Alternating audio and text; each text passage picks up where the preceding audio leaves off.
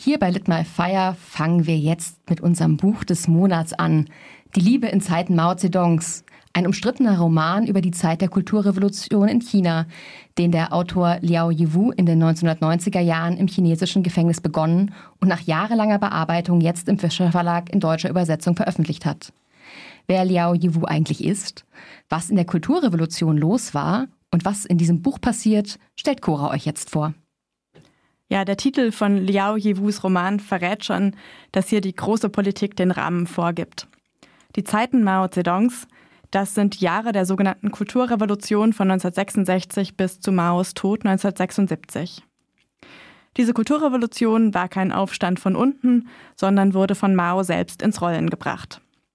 In den Jahren zuvor war die Wirtschaftspolitik der Kommunistischen Partei in die Kritik geraten, vor allem infolge des sogenannten großen Sprungs nach vorne. Es war eine Industrialisierungskampagne mit dem Ziel, dass die Volksrepublik endlich wirtschaftlich zu den westlichen Industriestaaten aufschließen sollte. Die Folgen waren fatal. In den Jahren um 1960 erlebte China die wohl tödlichste Hungersnot der Geschichte, bei der nach Schätzungen 30 bis 40 Millionen Menschen starben.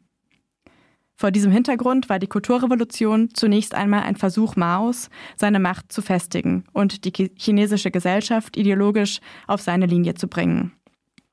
Dafür setzte der Parteivorsitzende auf Jugendliche, die als Rote Garden ideologische Säuberungen durchführen und so auch selbst eigene revolutionäre Erfahrungen sammeln sollten. Schließlich handelte es sich um die Generation, die nichts anderes kannte als die 1949 gegründete Volksrepublik. Kulturrevolution bedeutete nicht nur, gemeinsam zu Audienzen mit dem Parteivorsitzenden zu pilgern und die rote Mao-Bibel zu schwenken. Es bedeutete auch, mit Gewalt gegen alle vorzugehen, denen konterrevolutionäre Tendenzen, Kleinbürgertum oder Revisionismus vor, vorgeworfen wurden. Das waren Lehrerinnen und Lehrer, Kleinbürger, äh, Intellektuelle und Professoren, manchmal die eigenen Eltern und schließlich auch das Militär und Funktionäre der kommunistischen Partei selbst. Bekämpft werden sollten nach den offiziellen Slogans die vier Alten, ähm, das bedeutet alte Kultur, alte Sitten, alte Gewohnheiten, alte Denkweisen. Und äh, solche Anweisungen von oben vermischten sich mit bestehenden Frustrationen über eine trotz kommunistischer Revolution immer noch stark hierarchische Gesellschaft zu einem explosiven Gemisch. In den ersten Monaten waren die Rotgardisten die treibende Kraft, aber bald waren es ganz unterschiedliche Gruppen, die im Namen der Revolution Menschen öffentlich demütigten, plünderten und mordeten. Kurz, Mao hatte einen Bürgerkrieg entfesselt. Angesichts der Exzesse lenkte der Parteivorsitzende schließlich ein, die Roten Garden wurden zwangsweise in ländliche Regionen verschickt und unliebsame Kritiker hingerichtet. Die Machtkämpfe zogen sich aber noch über mehrere Jahre hin und insgesamt kamen auch in der Kultur Kulturrevolution erneut nach Schätzungen 1,7 Millionen Menschen um. Im Nachhinein wurde das Ganze von der Parteiführung zu einem schwerwiegenden Fehler erklärt, an dem, so die offizielle Erklärung, eigentlich alle irgendwie schuld gewesen seien. Aber eine wirkliche Aufarbeitung der Kulturrevolution hat bis heute nicht stattgefunden. Es gibt keinen Konsens über die Zahlen der Opfer und es gibt vor allem keinen Konsens in China darüber, wer eigentlich die Verantwortung trägt. Liao Yiwu nimmt sich mit seinem Roman also nichts weniger vor als das vielleicht schmerzhafteste Thema der chinesischen Zeitgeschichte. Die Liebe in Zeiten Mao Zedongs folgt einem vorbildlichen Rotgardisten durch die sogenannten zehn Jahre Chaos und fragt danach, was es bedeutete, in dieser Zeit aufzuwachsen. Der Protagonist, Zhuang Zigui, ist 17, als er seinen revolutionären Eifer unter Beweis stellt, indem er seinen eigenen Vater öffentlich ins Gesicht schlägt. Von da ausgehend folgt ihm der Roman in drei Etappen quer durch China. Er pilgert zum Platz des himmlischen Friedens, um Mao, die rote Sonne, persönlich zu sehen, Später wird Zhuang Zigui wie Millionen andere Jugendliche auch mehr oder weniger freiwillig aufs Land verschickt.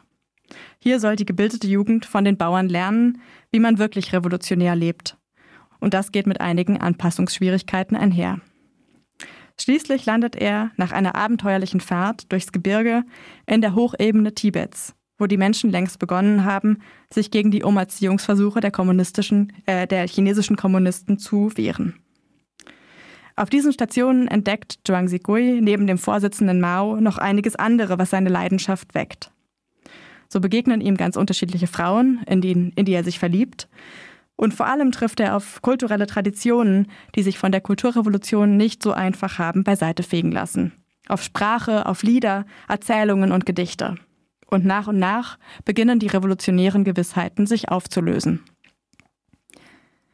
Die Wirrungen der chinesischen Zeitgeschichte sind nicht nur Gegenstand dieses Romans, sondern sie haben auch seine Entstehung geprägt. Liao Yiwu selbst ist etwas jünger als sein Protagonist und wurde 1958, also während der Zeit des großen Sprungs nach vorn, geboren. Einem engeren Sinne politischer Schriftsteller wurde er mit der Veröffentlichung eines Gedichts über das Massaker auf dem Tiananmen-Platz im Jahr 1989. Seitdem ist sein Werk geprägt von dem Anspruch zu dokumentieren, was in der chinesischen Gesellschaft los ist, vor allem in den Bereichen, die es laut der chinesischen Führung nicht geben sollte oder gar nicht gibt. Einem breiteren westlichen Publikum wurde Liao Yiwu bekannt mit dem Dokumentarroman Wuhan, der die Anfänge der Corona-Pandemie zum Thema hat und dabei auch die offiziellen Narrative über die Herkunft des Virus in Frage stellt. In China schreiben kann Liao Yiwu seit einiger Zeit nicht mehr. Nach der Veröffentlichung des Gedichts wurde er zu einer mehrjährigen Haftstrafe verurteilt und führte ein immer eingeschränkteres Leben in China, bis ihm 2011 die Flucht über die Landgrenze zwischen China und Vietnam gelang. Die lange Geschichte seiner Fluchtversuche hat er ebenfalls in einem Buch festgehalten, das den Titel Drei wertlose Visa und ein toter Reisepass trägt. Seitdem lebt Liao Yiwu in Berlin. Die Liebe in Zeiten Mao Zedongs ist anders als viele anderer seiner Bücher kein dokumentarisches Werk, sondern ganz eindeutig ein Roman voll von offensichtlichen Überzeichnungen. Die erste Version entstand in Sichuan im Gefängnis, aus dem der Roman dann Stück für Stück herausgeschmuggelt wurde, weitere Fassungen im Haus von Liao Yewus Eltern in den folgenden Jahren. Die deutsche Fassung ist diesen Sommer bei Fischer erschienen und übersetzt wurde es von Brigitte Höhenrieder und Hans-Peter Hoffmann, die, was ich glaube ich schon verraten darf, dafür hoch gelobt worden sind. Damit ihr hören könnt, wie das klingt, liest Anna euch jetzt einen Auszug aus dem ersten Teil des Buchs vor. In einer kollektiven Halluzination stieg das Tor des himmlischen Friedens empor, stieg und stieg und stieg, über Kontinente und Ozeane hinaus, über die Atmosphäre hinaus, es stieg selbst über die Sonne hinaus und fraß sie schließlich Bissen für Bissen auf. Der im Weltraum hängende kaiserliche Drachenpalast war rot und glühte, überall hingen farbenprächtige Algen. Der den Millionen und Abermillionen revolutionärer Massen vertraute und von ihnen verehrte Vorsitzende Mao wirkte dabei so klein, so unerreichbar hoch, wie ein einsamer Fisch, der sich langsam von seinesgleichen entfernt und in einer anderen Dimension seine Flossen bewegt. In diesem Augenblick waren die Menschen ein von ihm abgelegter Laich. Er hatte das Geländer aus weißem Marmor jenseits des Turmdachvorsprunges ganz für sich und nahm dort die jubelnden Huldigungen seiner Jünger entgegen. Ein Ozean roter Mao-Bibeln, geistige Zuchtfläche. Mao nahm die Armeemütze ab und fachte und fachte die kleinen Generäle zu seinen Füßen weiter an. Mit einer uralten Magie, einem aus dem ländlichen China stammenden und über Generationen weitergegebenen Zauber verteilte sich mit dem Wehen seiner Hand ein roter, dem bloßen Auge nicht sichtbarer Fischleich über das Land. Ein kurzes Nicken, und der Himmel und Erde bedeckende Fischleich, den er nicht aus den Augen ließ, fand Eingang in die Herzen der Massen.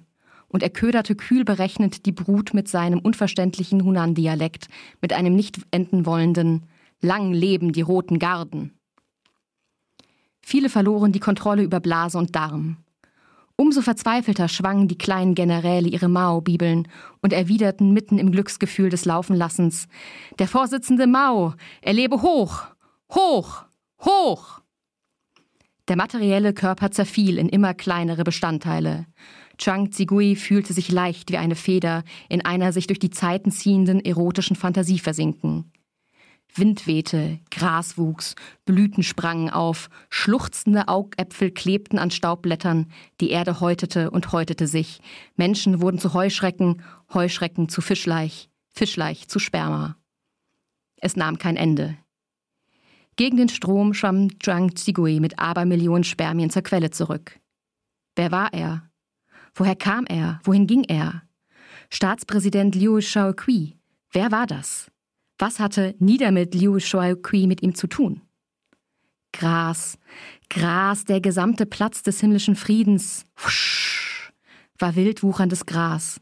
Von ein paar tausend Jahren war hier nichts als Gras.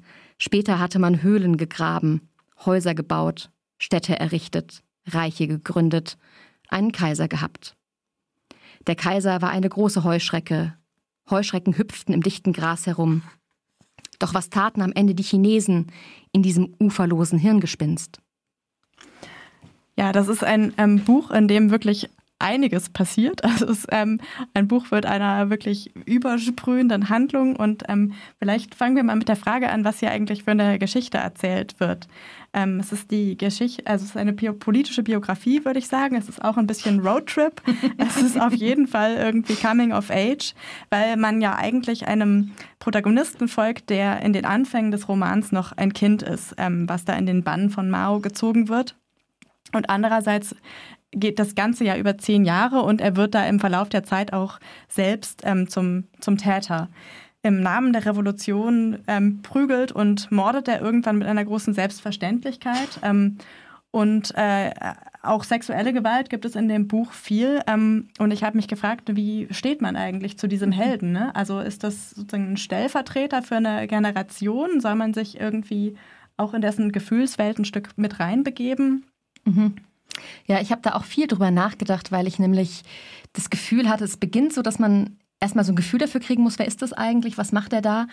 Und dann wurde er für mich aber zunehmend für so ein Symbol für eine verrohte Gesellschaft. Also, dass man quasi an seinem Werdegang sieht, was diese Gesellschaft eigentlich aus ihm macht und dass er eben kein schlechter Mensch ist und dass diese Leute keine bösen Menschen sind, die böse Dinge tun, sondern dass sie in einem System leben, das eben Liebe, das ist ja im Titel so wichtig, eigentlich verunmöglicht und dadurch eben viel stärker zu einer Brutalisierung irgendwie beiträgt.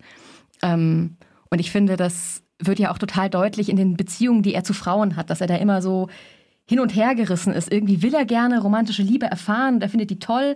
Und dann hat er auch das Gefühl, das geht aber nicht, weil sie sind ja so gute Kommunisten und dann darf man nicht in romantischer bourgeoiser Liebe sich ergehen. Und das spitzt sich ja auch immer weiter zu. Und ich finde, das ist ein total spannender Punkt, wo ich auch dachte, er ist so ein bisschen unser Weg, diese Gesellschaft zu verstehen.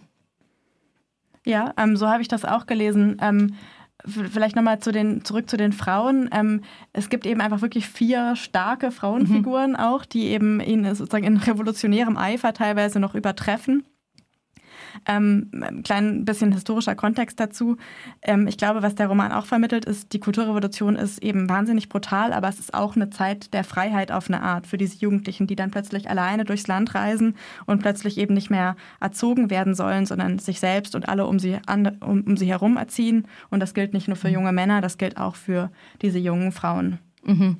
Und ich finde auch, ähm, was mir auch noch aufgefallen ist, neben dieser weirden Beziehungsgeschichte mit den Frauen, ist allgemein, ich nenne es den Komplex Scheiße, Pisse, Blut und Rotz, habe ich mir aufgeschrieben, weil es nämlich eine total große Konzentration auf Ausscheidungen gibt. Das sieht man ja schon in der Textstelle, wo sie alle Mao angucken und sich dann alle erleichtern. Also die machen sich da alle quasi in die Hose.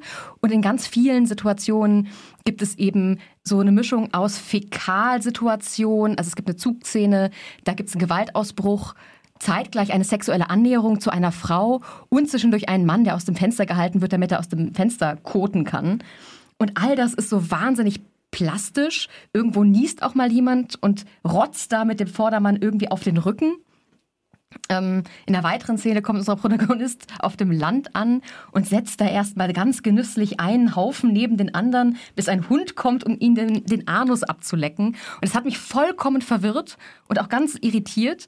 Aber während ich bei den Frauen wirklich zwischendurch dachte, das ist ein Male Gaze, das ist ein, also da habe ich ein leichtes Problem mit dem Buch, weil ich das Gefühl habe, die Perspektive ist irgendwie schwierig für meine Verhältnisse, hat mich das eher interessiert und ein bisschen ratlos zurückgehalten. Körperlichkeit und Revolution, Cora. Was denkst du? Ja, also es ist auf jeden Fall ein Buch, äh, was starke Gefühle auslöst. Ich glaube, äh, egal wie abgehärtet man ist, denn es hat auch so ein eskalatives Moment. Also es wird eigentlich immer krasser, wenn man mhm. denkt, es kann nicht noch krasser werden, dann setzt er irgendwie noch eins drauf. Ähm, es gibt sozusagen, also was es für mich interessant gemacht hat, ist, ist dass es nicht nur eklig ist in dieser, ähm, in diesen drastischen Beschreibungen, sondern es gibt irgendwie auch ähm, wahnsinnig poetische Beschreibungen mhm. direkt daneben, gerade wenn es dann in die Landschaft von Tibet geht. Ähm, es gibt zum Beispiel auch eine wahnsinnig große Leidenschaft für Essen. Also es wird mit großem Appetit ähm, um Essen gekämpft und geprügelt und dann verspeist. Ähm, das ist illustriert, finde ich, so ein bisschen die prekären Verhältnisse ähm, und das äh, Trauma des großen Sprungs nach vorne, in dem es eben kein Essen gibt und dann ähm, gibt es quasi kein Halten mehr, wenn, wenn man dann mhm. mal was bekommt. Und gleichzeitig ist es auch eine subtile Art, ähm, die Klassenunterschiede zu markieren, die auch im revolutionären China immer noch bestehen, ohne dass der Pro Protagonist das explizit reflektiert. Also ja, es ist, aber es ist ein überwältigendes Buch mhm. in der Hinsicht. Ja, und ich finde, überwältigend ist es auch dadurch, dass es da so viele Referenzen gibt, die man gar nicht versteht als so westlicher Leser. Es gab immer so Bezüge auf den Kanon einer chinesischen Literatur, wo ich dachte, ah, da, da ist was drin, da ist vielleicht ein ja, da ist ein Motiv, aber ich komme nicht so richtig dran. Und es gibt sogar auch Fußnoten in diesem Roman, damit man diese ganzen Parteifunktionäre und ja, Personen irgendwie zuordnen kann. Und ja, ich war ein bisschen irritiert und ich brauchte ein bisschen, um diesen etwas verschlossenen Roman für mich aufzumachen. Aber dann hat es mich doch total interessiert und ich fand es wirklich ähm, ja, ich wollte mich eigentlich fragen, was genau ändert sich dadurch, dass ich diesen Text jetzt als westliche, nicht informierte Leserin zu Gesicht kriege. Mhm, genau. Und für wen wurde dieses Buch eigentlich geschrieben, wenn man sich anguckt, auch die Entstehungsgeschichte, die du so ein bisschen erzählt hast? Ähm, weiß nicht genau. Ja, ähm, also das ist ein, äh, sich fragen lässt, wie man das eigentlich liest. Ähm, das ging mir auch so, weil ich gemerkt habe, es spricht gleichzeitig auch wahnsinnig viele Klischees an, die mhm. man über China kennt oder auch über Tibet, ähm, wo man, wo ich gemerkt habe, ich fülle quasi in meinem Kopf beim Lesen so ein bisschen mit Bildern aus Filmen und äh, Georeportagen auf. Ähm, das, er hat da, finde ich, eine Art, irgendwie solche Assoziationsräume wirklich aufzumachen. Vielleicht noch ein bisschen anderer Punkt. Ich habe mich gefragt, ob es wirklich nur chinesische Referenzen sind, denn was ich nicht erwähnt habe vorhin bei seiner Biografie ist, dass ähm, Liao Yewu ähm, als einen formativen Einfluss die amerikanische Beat-Literatur sieht. Mhm. Und ähm, ich mich gerade gefragt habe, wenn das Buch dann so was Roadtrip-artiges bekommt, ob das nicht auch da irgendwie diese wilden Männer, die irgendwo ähm, durch die Steppe reisen mit fluchenden Lastwagenfahrern, ähm, ob das vielleicht da auch so leichte Anleihen irgendwo hat. Aber ich glaube, insgesamt kann man sagen, das ist ein Buch, was irgendwie übersprudelt und was sich nicht sofort erschließt aber genau dadurch irgendwie auch was Besonderes ist. Ähm, vielleicht, um mal so zum Punkt zu kommen, ist Die Liebe in Zeiten Mao Zedongs ein Buch, das du verschenken wirst zu Weihnachten? Ähm, schwierige Frage. Ähm, es ist auf jeden Fall ein interessantes Buch. Und das meine ich diesmal, also diesmal ist interessant wirklich keine Beleidigung. Man sagt ja oft, irgendwas ist ein schönes Buch oder ein spannendes Buch oder ein wichtiges Buch, aber in dem Fall würde ich sagen, interessant trifft es. Interessant, assoziationsreich. Ähm, es man hat eine, kann eine Leseerfahrung machen, voll ähm, mit Ekel und Distanz auf der einen Seite und Faszination auf der anderen Seite. Und ähm, ich äh, glaube, das ist irgendwie ein Buch, was ähm, Spaß machen kann. Mhm. Ich hatte auch das Gefühl, es ist ein Buch, das sich lohnt, wenn man gerne ins Nachke da Nachdenken kommt und irgendwie seinen Standpunkt verändert und bereit ist, sich auf was ganz Neues einzulassen und vielleicht dem Autoren auch hin und wieder was durchgehen zu lassen. Also ich muss sagen, ich fand es am Ende ziemlich gut. Äh, vielleicht auch ein bisschen toll. Wenn ihr selbst schauen wollt, wie ihr euch damit fühlt, ähm, dann ist die Liebe Zeit Mao Zedongs von Liao Yiwu im Fischer Verlag erschienen und im Hardcover für 26 Euro und als E-Book für 22,99 erhältlich.